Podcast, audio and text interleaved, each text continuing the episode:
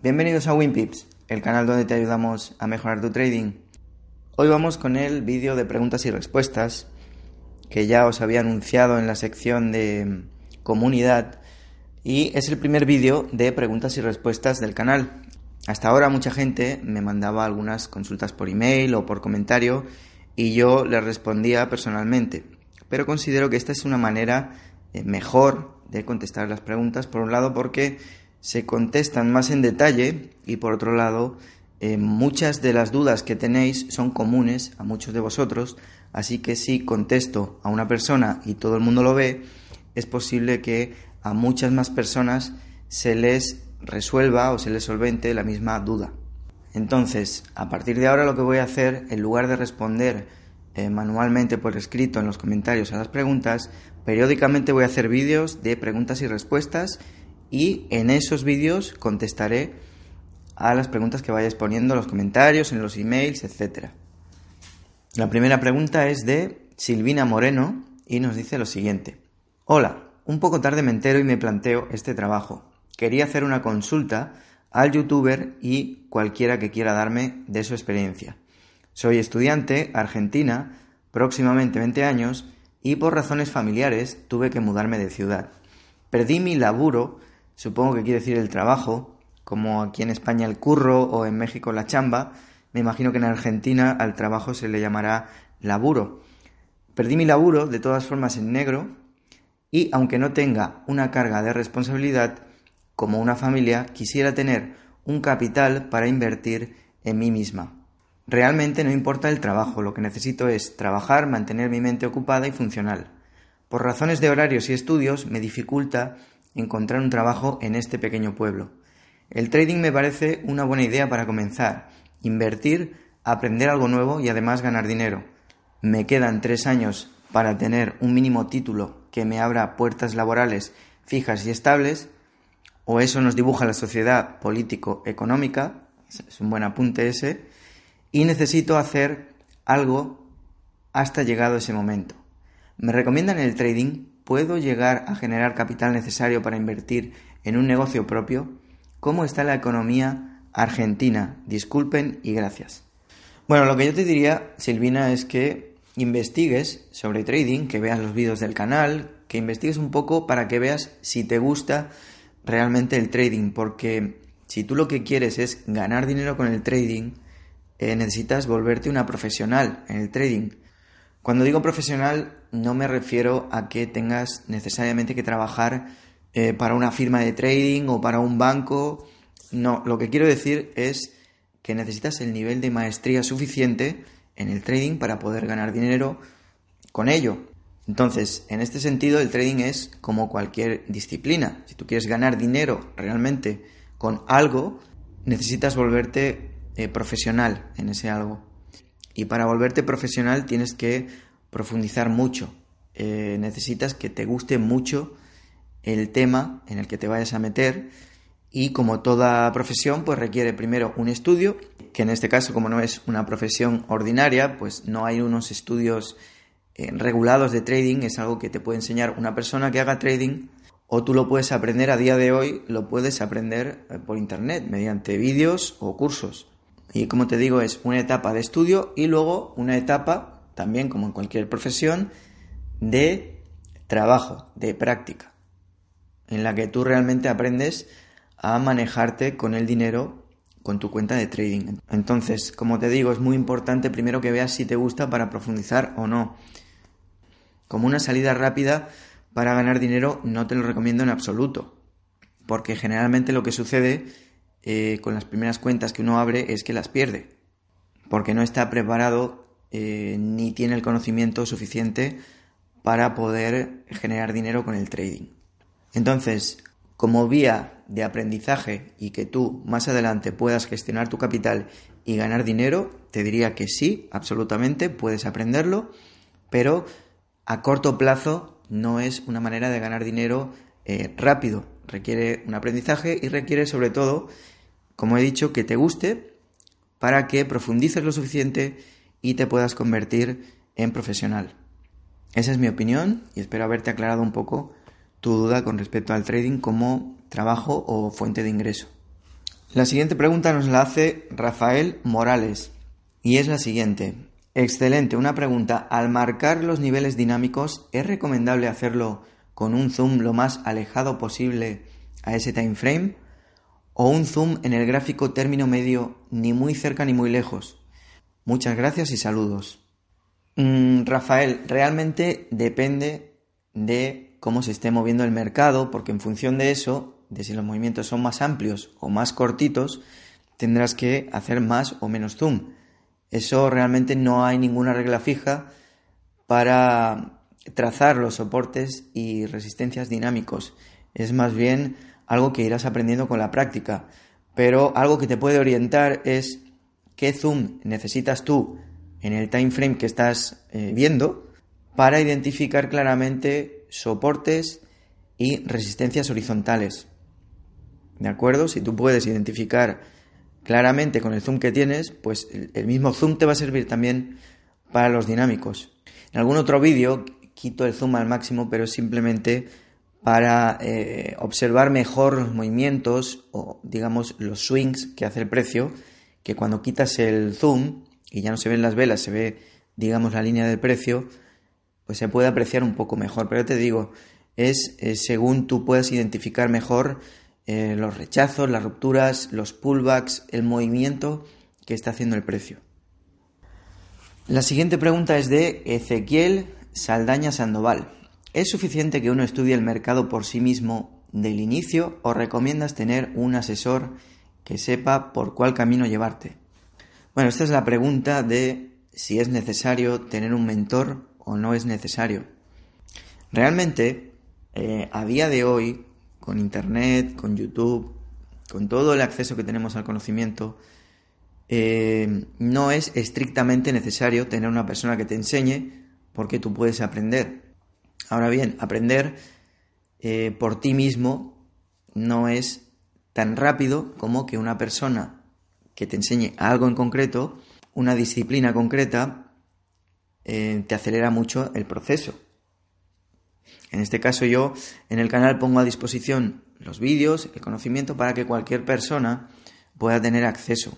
Pero lógicamente, si haces un curso con un mentor, por ejemplo, te va a ayudar porque te va a acortar el proceso de aprendizaje y también por el acompañamiento que puedas tener, sobre todo en este caso em, psicológico, entre comillas, o a nivel de coaching, porque el mentor te puede ayudar a superar ciertas barreras que se dan al inicio en el aprendizaje. Sin embargo, al final tú tienes que ser de alguna manera tu propio mentor y tú tienes que ser tu guía. Esa es una opinión muy personal. Porque hay personas que se quedan enganchadas a los asesores, a los mentores y realmente no terminan de tener un criterio propio porque buscan siempre la confirmación de un tercero o incluso no son capaces de, abrir sus propias eh, operaciones, necesitan que un tercero venga a confirmarle. Y eso creo que tampoco es bueno, es decir, un término medio. Tú puedes aprender por ti mismo, puedes tener ayudas de un mentor, pero tampoco volverte dependiente del mentor. El mentor únicamente es un acelerador mm, o un proveedor de conocimiento que por ti mismo te costaría más eh, extraer y puede ser un apoyo eh, muy útil en momentos puntuales. Entonces es una cuestión eh, totalmente personal.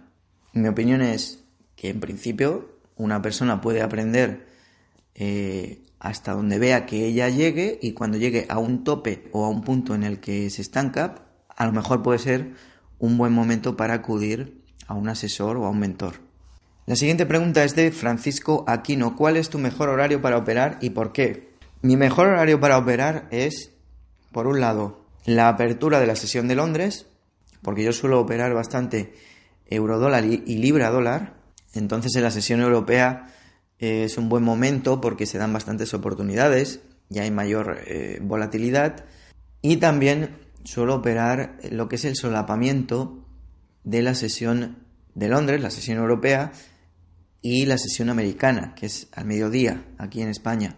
Exactamente por la misma razón, porque es un momento de buena volatilidad, hay liquidez en el mercado y entonces las oportunidades eh, son más claras.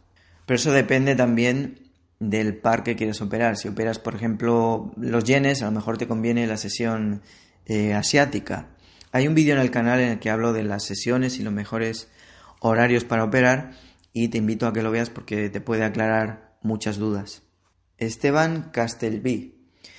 ¿Crees buena la opción de no gestionar el trade y solo centrarnos en analizar todo para entrar en el mejor sitio posible según nuestro método y dejar que la ventaja estadística se manifieste por sí misma?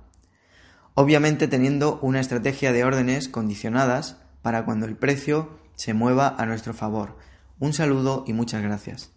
Mm, yo sí soy partidario de gestionar el trade. Y aquí hay que definir qué es gestionar el trade.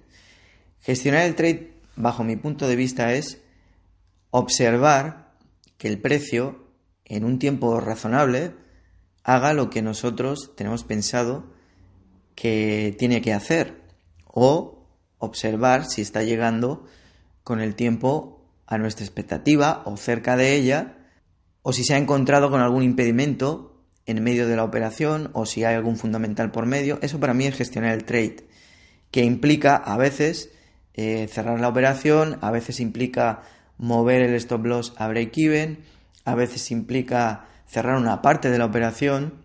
Todo esto es lo que se conoce como la gestión del capital. Entonces, hay personas que únicamente ponen stop loss, take profit y se olvidan.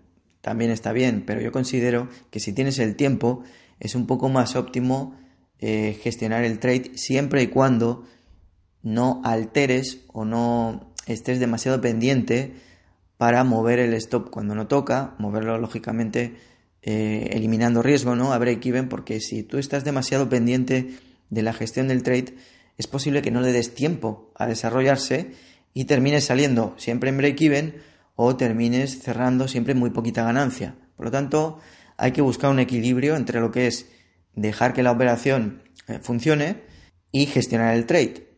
Esto se aprende con la práctica y sabiendo, calibrando un poco cuánto es el tiempo más o menos que suelen tardar las operaciones en darte el fruto. Si la operación tarda demasiado, es momento de cerrar o empezar a, a gestionarla de otra manera. Henry Carranza, ¿qué time frame recomiendas operar cuando inicias con una cuenta pequeña? Realmente el time frame a operar no depende del tamaño de la cuenta. Otra cosa es que la cuenta sea demasiado pequeña para que incluso operando con un microlote que es la cantidad mínima, eh, no puedas poner un stop suficientemente grande porque sea demasiado riesgo. Por ejemplo, para time frame de diario eh, o de 4 horas que hay que poner unos stops un poco más grandes, es posible que si la cuenta es muy pequeña eh, sea demasiado riesgo. Hay que, hay que ver que la cuenta no sea demasiado pequeña como para que no nos afecte en este sentido. Pero una cuenta, por ejemplo, de 200 euros o dólares no tendría por qué tener ningún problema para eh, operar cualquier time frame que tú quieras operar, el que a ti te convenga. Alexis Balada, fallo al determinar una buena entrada. La pregunta es, ¿cuál es el momento adecuado de entrar en una operación? El momento adecuado te lo va a decir tu estrategia y tu plan de trading. Realmente en todos los vídeos del canal están orientados para que cada vez eh, tengamos más conocimiento y tengamos más certeza de cuándo es momento para entrar o sobre todo cuándo no debemos entrar. A medida que tú vas ganando experiencia, eh, te das cuenta que generalmente cuando tú te sientas a hacer trading, la oportunidad no está inmediatamente cuando tú te pones a hacer trading. Generalmente tienes que esperar. Y mientras mayor es el time frame que operas, eh, probablemente más tengas que esperar para ver una oportunidad. Si tú operas cuatro horas y te sientas a una sesión de trading, lo más probable es que ese día y en ese momento no tengas oportunidad. Y si tú operas el time frame de un minuto, seguramente encuentres varias oportunidades en ese día. Por lo tanto, por un lado depende del time frame que estés operando, mientras más bajo, más oportunidades hay y menos tendrás que esperar, y si es a más largo plazo, menos oportunidades y más tienes que esperar para hacer una buena operación. Pero sobre todo te lo va a definir la acción del precio, te lo va a definir tu estrategia, que te va a decir cuál es el nivel alto y cuál es el nivel bajo, y el momento adecuado será cuando se dé el setup y cuando el precio esté en el punto que tú has trazado en tu plan y que tu estrategia te dice que tienes que entrar.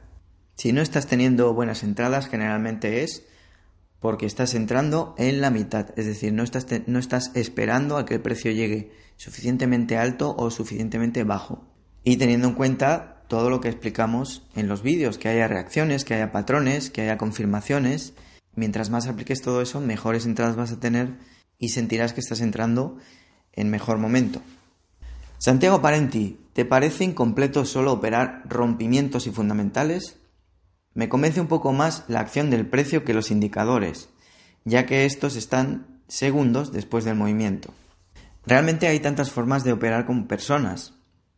Hay personas que solamente operan fundamentales y son rentables y hay personas que no operan fundamentales y operan cada día con acción del precio, etc. Eh, ya te digo, depende de tu estilo, de tu estrategia y de lo que a ti te funcione. Dices, me convence un poco más la acción del precio que los indicadores. Los indicadores, bajo mi punto de vista, es una confirmación a lo que te está diciendo la acción del precio. ¿De acuerdo? O sea, yo no funciono solo con indicadores, uso a lo mejor algún indicador como por ejemplo el RSI o las divergencias para que me confirme lo que yo estoy viendo con la acción del precio. Entonces, eh, ya te digo, operativa puede ser la que sea que a ti te sirva, así sea operar una vez al mes, si eso te es rentable y, tu sistema te funciona así, pues es correcto.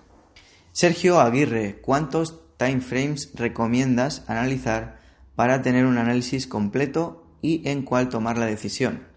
Bueno, esto eh, en algunos vídeos de análisis o en casi todos hablo de ello.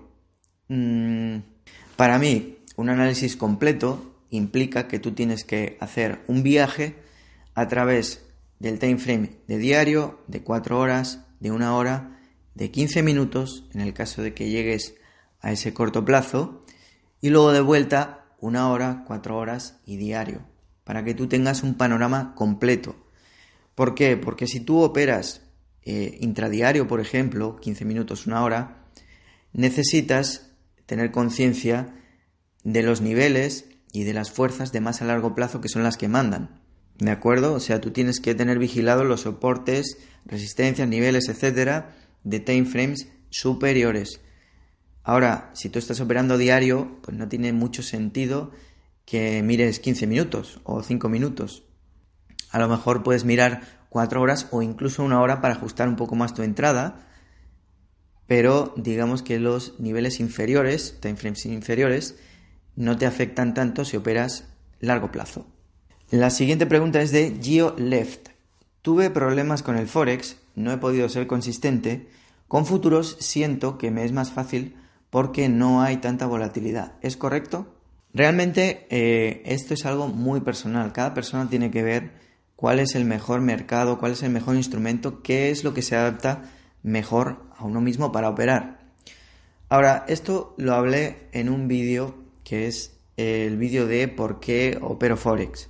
Realmente, y esto es una opinión personal, yo no considero que haya un mercado eh, más fácil o más difícil. ¿Por qué?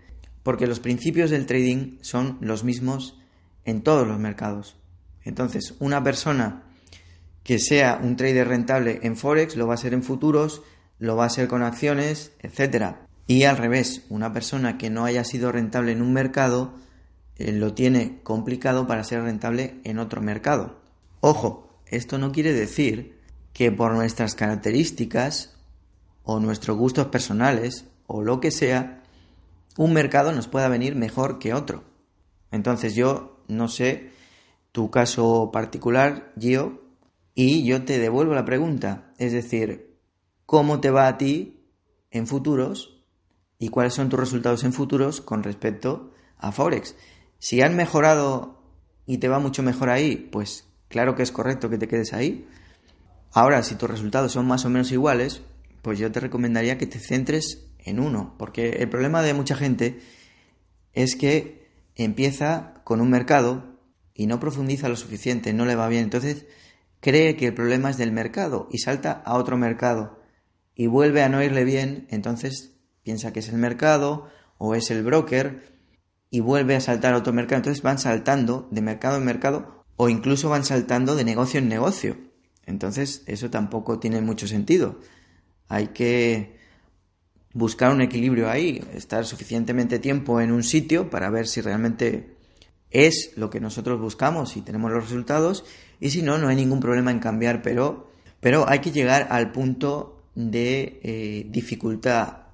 En el negocio que sea, yo creo que existe un punto en el que la cosa se pone difícil. Y me explico, por ejemplo, si tú estás jugando un videojuego y pasas ciertos niveles y llegas al final o al final de la pantalla. Y ahí está el monstruo final, que lógicamente es más difícil que todo lo anterior que has pasado.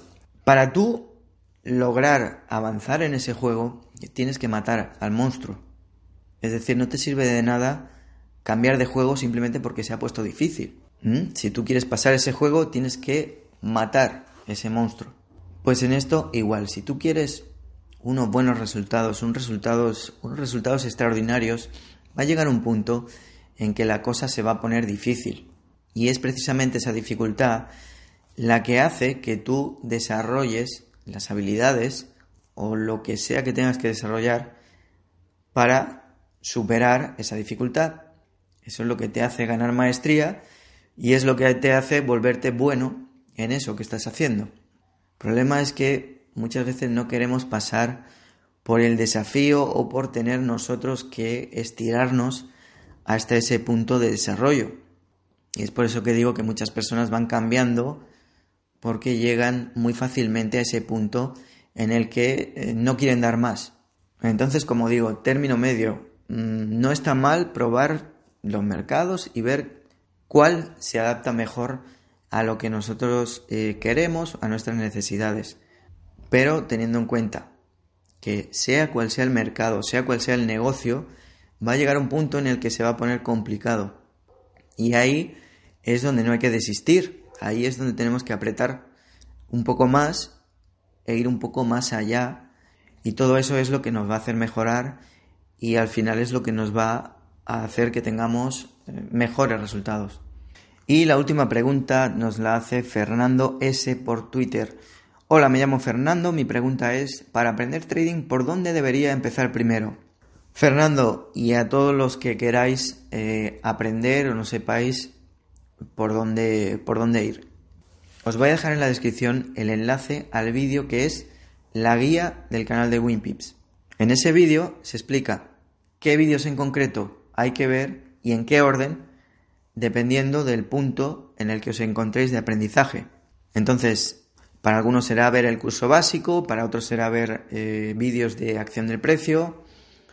Como digo, tenéis que ver el vídeo y en función de eso sabréis qué vídeo tenéis que ver. Entonces, todo aquel que quiera aprender, esa guía os puede servir de mucha ayuda. Nada más por hoy, espero haber resuelto en la medida de lo posible mm, vuestras dudas, a los que habéis preguntado. Y como digo, a partir de ahora probablemente las respuestas que dé serán a través de estos vídeos.